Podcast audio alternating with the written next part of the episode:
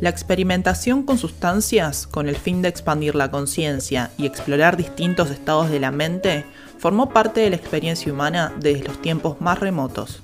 La clasificación de las drogas como legales o ilegales representa una ínfima porción de la historia de la humanidad y su relación con estos compuestos. El prohibicionismo y la guerra contra las drogas fracasaron. Desde el inicio de este combate hasta el presente, el número de consumidores aumentó año tras año. Lo único que consiguieron con esta política fue engordar los bolsillos de los narcotraficantes que especulan en un negocio sin control contra la salud de los consumidores. Y sobre todo, establecer un manto de oscuridad sobre estas prácticas. Somos Agostina Barco y David Nudelman. Desde Mundo Abierto Podcast nos proponemos hacer una exploración alrededor de las drogas, su composición, su historia y su cultura. Los invitamos a esta experiencia psicoactiva. Hoy vamos a hablar de LSD. ¿Qué es y qué efectos tiene? Bueno, arrancamos. Dietilamida de ácido lisérgico. Este es el nombre real de lo que habitualmente conocemos con las iniciales LSD o también ácido, o en Argentina, Pepa, Cartón, Tripa, Josefa y tantos otros seudónimos para disimular su condición ilegal. Es un compuesto semisintético derivado del cornezuelo del centeno, un hongo que crece sobre este cereal y que durante el medioevo causó envenenamientos masivos bautizados como el fuego del infierno o fuego de San Antonio. El pintor holandés El Bosco reflejó esta enfermedad en el cuadro Las Tentaciones de San Antonio.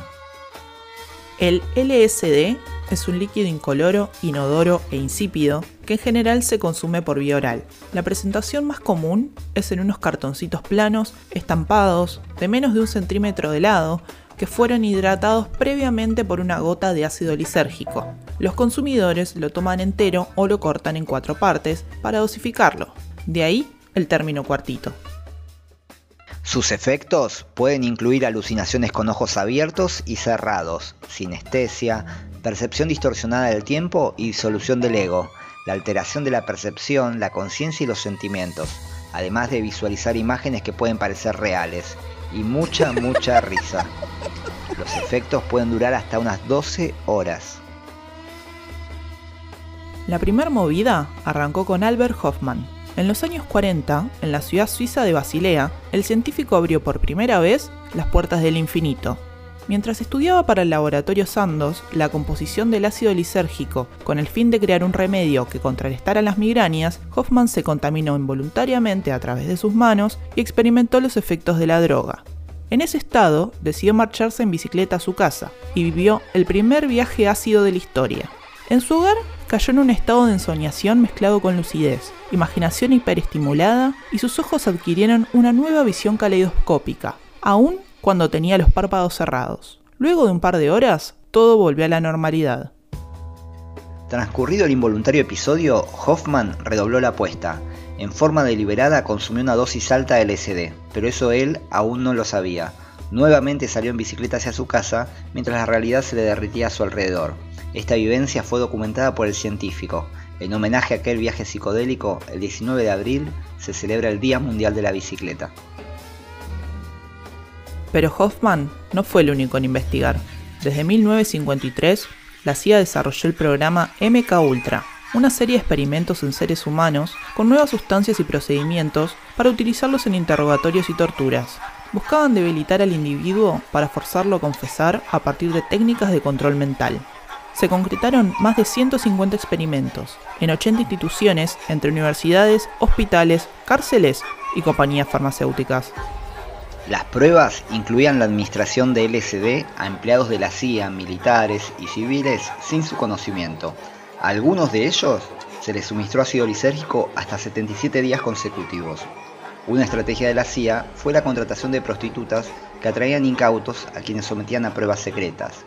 En esos burdeles introducían sustancias en las bebidas para estudiar a los sujetos totalmente drogados. En una ocasión, un agente de policía secuestró a todo un bar sin saber que estaba bajo los efectos del ácido. Finalmente, el LSD fue desechado para los experimentos porque sus resultados eran imprevisibles. Aunque a veces se obtuvo información útil a través de los interrogatorios, no era raro que el efecto más común fuera la certeza de que el sujeto era capaz de soportar cualquier tipo de interrogatorio, incluida la tortura.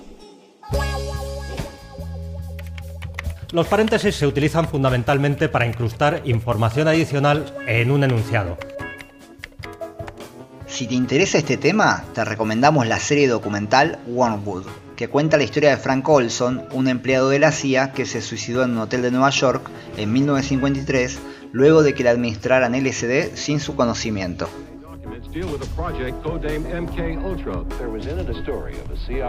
¿Cuándo hay que utilizar paréntesis? ¿Cuándo los sustituimos por comas?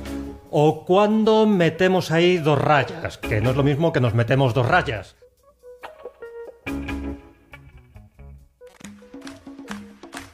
En la segunda mitad de los 60 aparecieron en Estados Unidos diversas iglesias hippies en las que el consumo de LSD y marihuana formaban parte del ritual.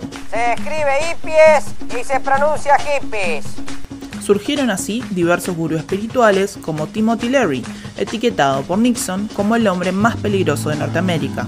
America's public enemy number one in the United States is drug abuse. Larry llegó incluso a fundar su propia organización religiosa, conocida con el nombre de Liga por el Descubrimiento Espiritual, o LSD por sus siglas en inglés. Pregonaba el consumo de ácido lisérgico para la liberación personal. En 1969 se enfrentó a Ronald Reagan en las elecciones para gobernador de California.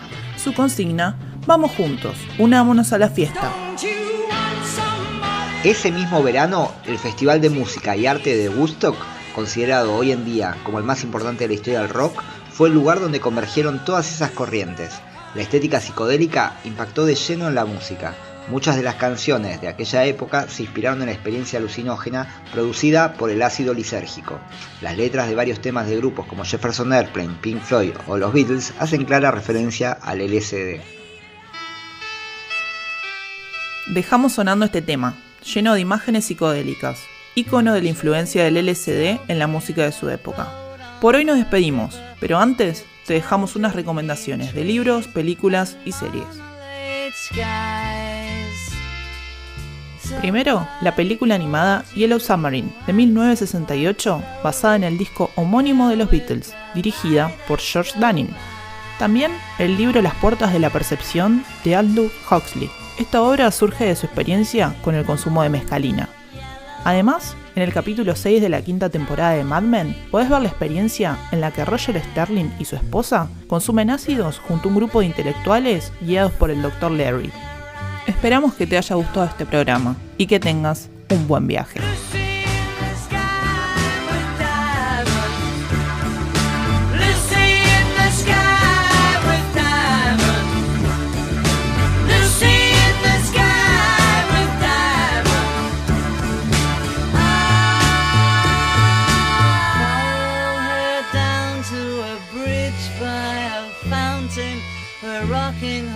people eat marshmallow pies. Everyone smiles as you drift past the flowers that grow so incredibly high.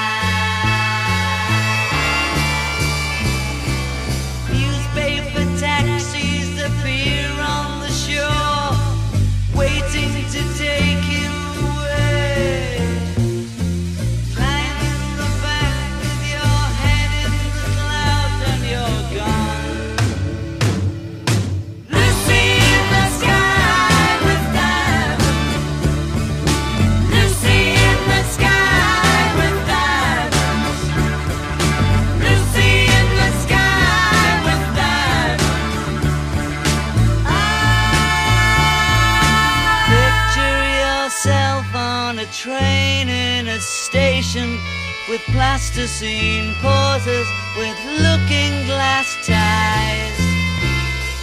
Suddenly, some